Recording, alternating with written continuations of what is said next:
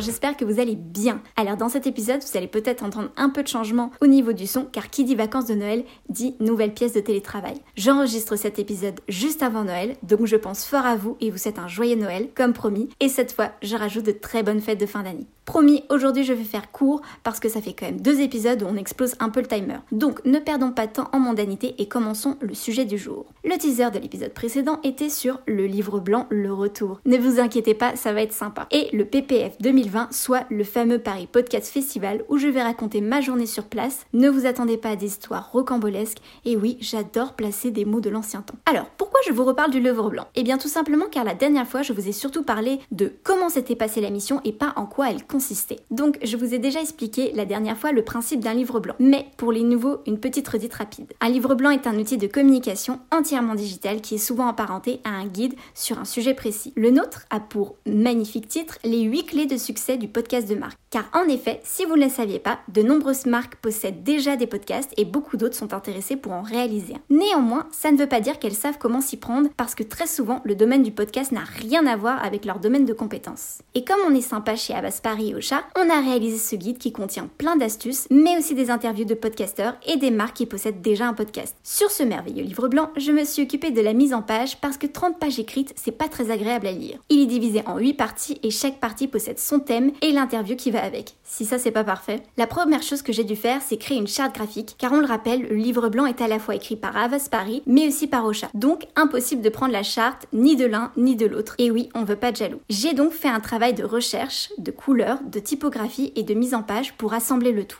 À partir de là, dès que tout est installé et validé des deux côtés, on commence la mise en page. On prend l'outil du bonheur InDesign, les différents textes, une bonne tasse de café et on attaque le chantier. On se dit souvent que la mise en page, à partir du moment qu'on a les templates, ça avance tout seul. Mais c'est une grossière erreur, parce que d'un chapitre à l'autre, les textes peuvent être plus ou moins fournis. Résultat, il faut réagencer les templates, et je dis bien les au pluriel, car pour éviter justement l'effet redondant, il faut différents modèles de templates. Quand on a fini de tout mettre en page avec de nouvelles cernes à son actif, envoie et là vous vous dites c'est fini. Que nini, car à ce stade, on attend les retours. Ouh, musique qui fait peur. J'ai toujours pas le budget, désolé. Et c'est là qu'on commence une partie de ping-pong enflammé de retours et de propositions pour rendre un livre blanc qui atteint la perfection. À la fin, il est là, tout beau, tout propre et prêt à partir pour le PPF où il était attendu en conférence. Et hop là, j'ai placé ma petite transition. Le Paris Podcast Festival a lieu chaque année à la Gaîté Lyrique. Il dure 4 jours, soit du jeudi au dimanche. Et comme dit juste avant, notre livre blanc a eu le droit à sa conférence rien qu'à lui le jeudi. De mon côté, je me suis rendue à ce festival bien sympathique le vendredi avec l'équipe constituée de Maxime,